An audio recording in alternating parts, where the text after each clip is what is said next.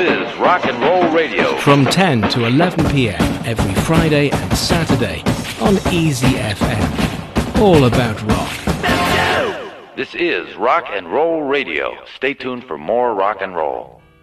我第一次听到 The Police 的音乐，应该是在一九八七年，崔健在马克西姆和日坛饭庄举办的地下摇滚 party 上，在崔健乐队演出的中间休息的时候，我们听着外国友人播放的 The Police 和 Bob Marley 的磁带跳舞。就像崔健说的那样，在八十年代，The Police 的音乐是我们最初的摇滚启蒙。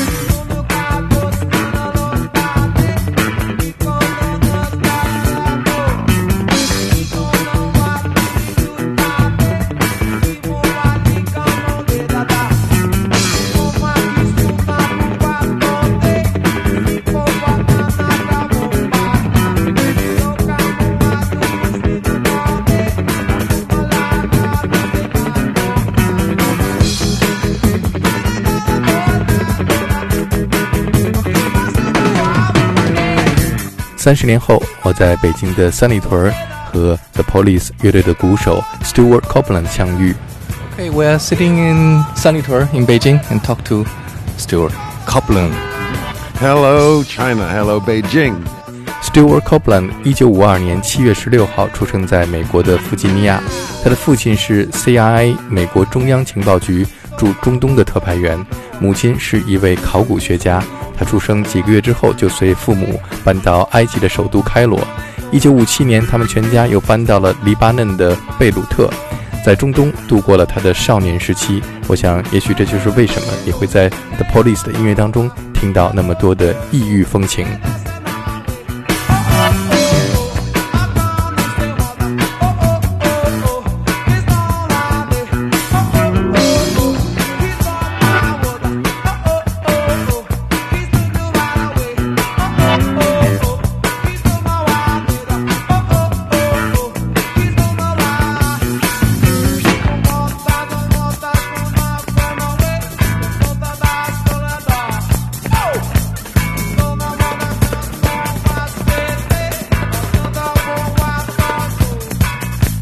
黎巴嫩的首都贝鲁特被称作是中东的小巴黎，有很多来自英美国家的家庭生活在这里，还有一家不错的唱片店，可以买到喜欢的唱片。Stuart Copeland 经常收听美国之音和 BBC 电台里播放的每个星期一个小时的流行音乐。That's right, and the BBC as well had a had a an hour a week of pop music, and there was a record store in Beirut. Um, Lebanon has always been very cosmopolitan, and there was a record store for all the English and American families in, in Beirut, and, and, even the Lebanese as well. And that's where you could buy the records, but that they would play for one hour a week on, on the radio. The Police 是我当年最喜欢的英国摇滚乐队之一， 他们的音乐里边既有朋克的力量，又有牙买加 reggae 音乐的慵懒。每首歌曲都有令人过耳不忘的旋律，还有主唱 Sting 独特的嗓音和帅气的外表。后来我才知道，这支乐队里边的鼓手是一个美国人，性格和文化差异也是乐队三位成员之间最大的冲突所在。两米高的 Stuart Copeland 是典型的美国人的性格，活泼开朗，精力充沛，争强好胜。一旦话匣子打开，就滔滔不绝，总觉得有使不完的劲儿。尤其是他在舞台上打鼓的时候。完全就是节奏与力量的化身。No, the reason I play violent is because I am a 用他自己的话说，他就是一头白毛大猩猩，根本不是人类。Silverback gorilla. I'm barely human.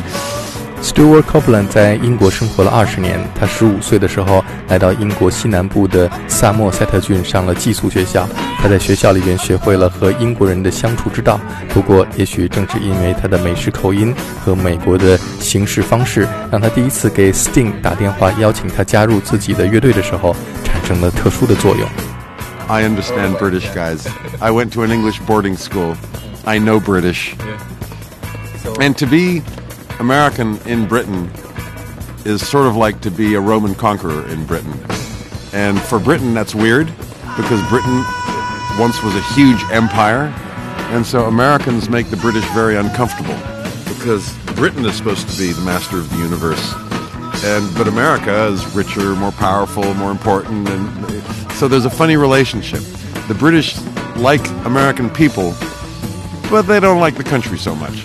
And when I was in boarding school, I got a lot of trouble because I was the American kid, and. Um, but that you know everybody has some trouble in boarding school. I mean, it's it's, it's no picnic, however you slice it.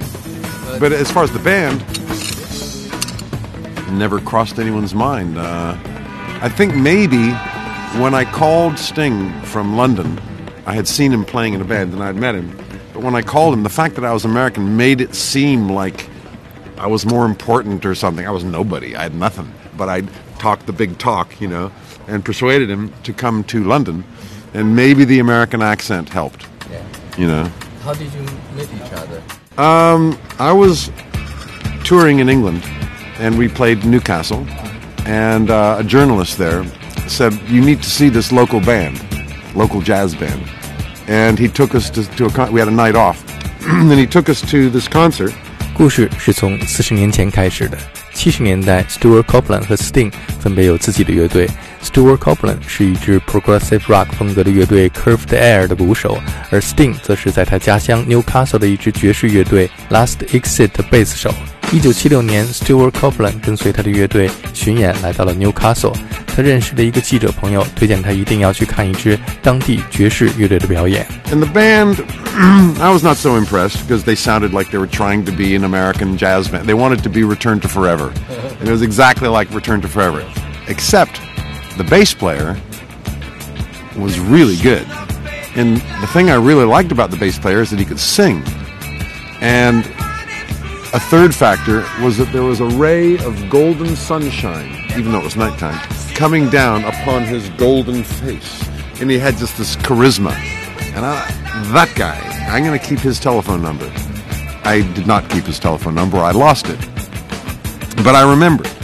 Stuart Copeland 对这支爵士乐队的音乐没有什么兴趣，觉得他们不过是模仿美国的 fusion 乐团 Return to Forever 的风格，但是 乐队的贝斯手却给他留下了深刻的印象。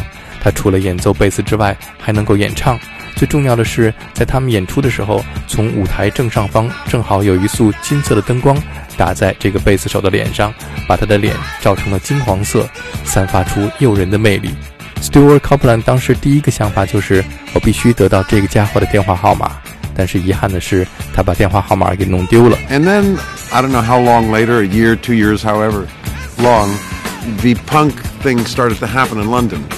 And my age group is the end of the baby boomers, the end of the hippie generation. By the time I came up, the 60s were over. It was all old. And, and I just felt, even though I was playing in an art rock band, I had long hair and I had part of the hippie generation. Um, I just felt that that was done. And then so that when the punks came up for the new generation, it was crazy. It was unformed, it was primitive, but I identified more with that than with that. And so uh, I wanted to make a band associated with that. Stewart Copeland 回到伦敦之后，punk 运动席卷而来。Stewart Copeland 出生在五十年代，属于战后婴儿潮，同时又赶上嬉皮士一代。在他出道的时候，六十年代已经结束了。虽然他曾经留着长头发，加入艺术摇滚乐队，但是这一切都让他感觉到过时了。Punk 的出现让他看到新的时代的降临，一切都是那么疯狂、原始而又无拘无束。Punk 的音乐和态度更加让他有归属感，于是他想要组建一支乐队，加入到这场运动当中。他想到了在 Newcastle 见到的那个贝斯手 Sting。可是他怎么也找不到当时留下的电话号码，不得不再去打电话问他的记者朋友。但是他的记者朋友知道他找 Sting 的目的是要组建一支朋克乐队，所以故意不把电话号码给他。最后，他从记者的女朋友那里套来了 Sting 的电话号码。Stuart Copeland 打电话给 Sting，说他有一支乐队想要他加入。其实那只是他脑子里想象的一个叫做 The Police 的乐队。没想到 Sting 立刻就答应来伦敦见面。于是他赶紧找来了他在伦敦认识的一个意大利嬉皮吉他手 Henry Padovani，剪掉他的长发之后，立刻从花童变成了朋克。The Police 就这样成立了。I had the name The Police before I had any musicians. When I saw this punk scene happening, said fuck that. I want to do this. I need. I, let's get a band together. And I, I thought, well, that bass player can sing. Let me call that guy. So I had to call the journalist. Say, can you give me his number? He said, oh no, oh no, I'm not giving you that number because I you're going to do some of that evil punk music. And um, you know, so I forgot about it. And then an hour later, I'm thinking, fuck that. And I pick up the phone, I call again. Look, but he didn't. He, he didn't answer. His girlfriend answered. Sorry, Phil's not here. I said, uh, you know, can I help? Well, I was trying to get hold of that guy, you know, the the, the Sting, the bass player guy in Return to, in whatever that band was, Last Exit. He said, okay, I'll get it. And I can hear it go. clip, clip, clip, clip. Okay, four seven one three, whatever the number was, and she gave me the number, and I called him, and um, that's how we got together, you know. Yeah. And uh, he said, okay, well, I, I can be down in London on Thursday. Oh, shit. So I had to go and I, I, I, I told him I had a band. And I did have a band in my mind. Um, I had a manifesto. Uh, and then Henry Padovani was a friend of mine there who could play a little bit of guitar. And he was a hippie with round glasses, purple round glasses. But then one day he took LSD, cut off all of his hair, and put on a leather jacket and Flower Child No More. Um, and so that's how the police was formed.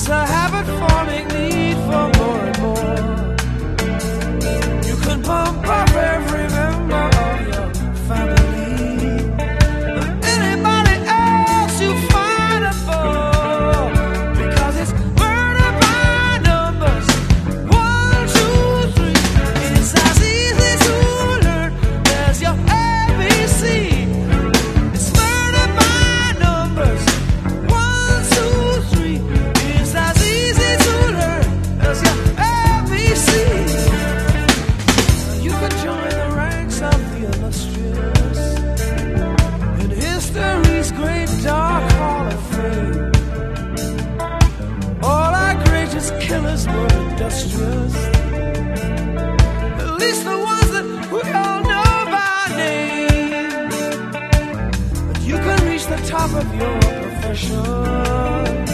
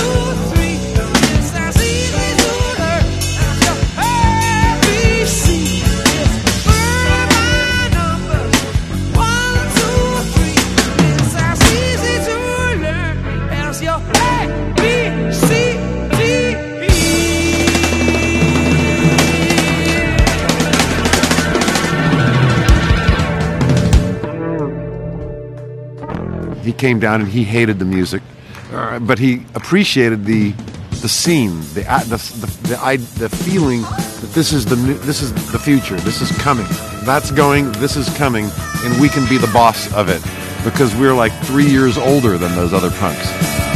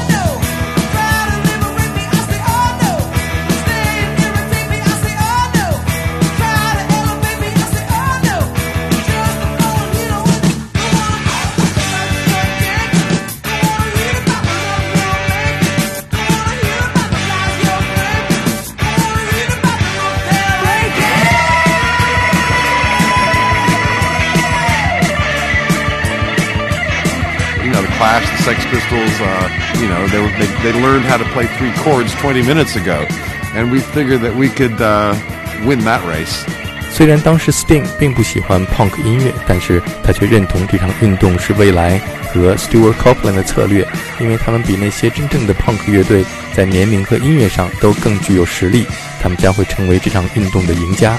但是很快，他们就被英国媒体识破了马脚，他们并不是货真价实的朋克。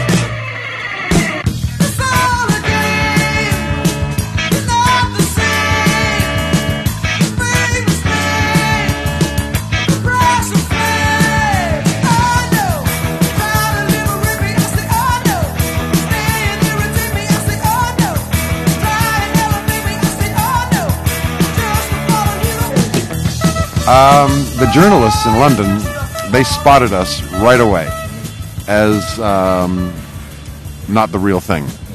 And they were right. It was a flag of convenience. I don't know if that, you mean, you know that expression. You wave a flag because it's, it's a good flag to wave, not because you believe it. But what we did believe was the energy and the, we were not feeling so much peace and love by then. We were a little bit angry because the doors of the music industry were all closed and we were desperate. 虽然他们确实是假借着朋克的大旗，但是他们的愤怒却是真实的，因为当时唱片工业向他们关闭大门。And so the British critics saw us as as as um, you know the American expression is carpetbaggers, which means people who arrive. You know, everybody's poor, so somebody comes and buys all the property and takes advantage. They saw us like that. We're coming in to, to take all take all the candy from the children, and we were. It's true. Um, and so it was very hard for us in England. So we went to America, where they did not have this attitude, and so actually we had more success earlier in America. 当时，英国的音乐媒体把他们看作是这场朋克运动的投机分子， 他们很难在英国混下去，于是决定转到 Stewart Copeland 的老家美国开始巡演。所以他们最初的成功是从美国市场开始的。The first songs were mine, and the first recording was Fallout. Very simple song, three chords. The Police 录制的第一首歌曲是 Stewart Copeland 创作的，只有三个和弦的 Fallout. And at first we sounded pretty much like all the other punk rock bands.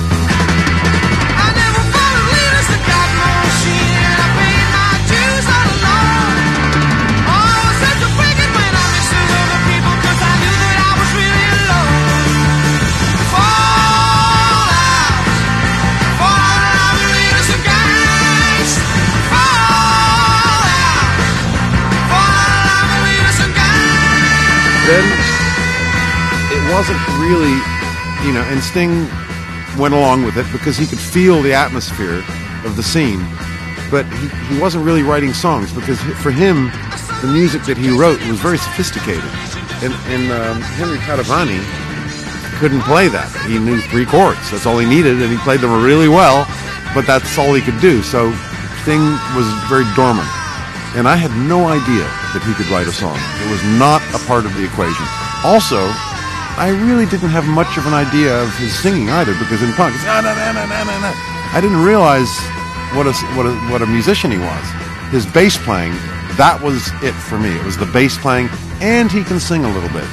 The Police 乐队刚刚成立的时候，Sting 并没有太多机会展露他的创作才能，并不是因为他不写，而是因为 Sting 写的歌曲的和声太复杂。 当时乐队的吉他手 Henry Padovani 的吉他演奏水平只能够演奏三个和弦。直到乐队的第二任吉他手 Andy Summers 的出现，Sting 觉得他们的乐队终于被拯救了。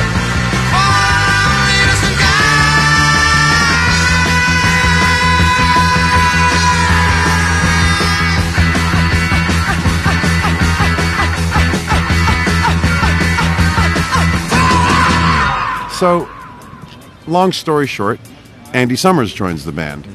And Andy Summers is very sophisticated with his harmonically. And at first, you know, he was also a very high class session player.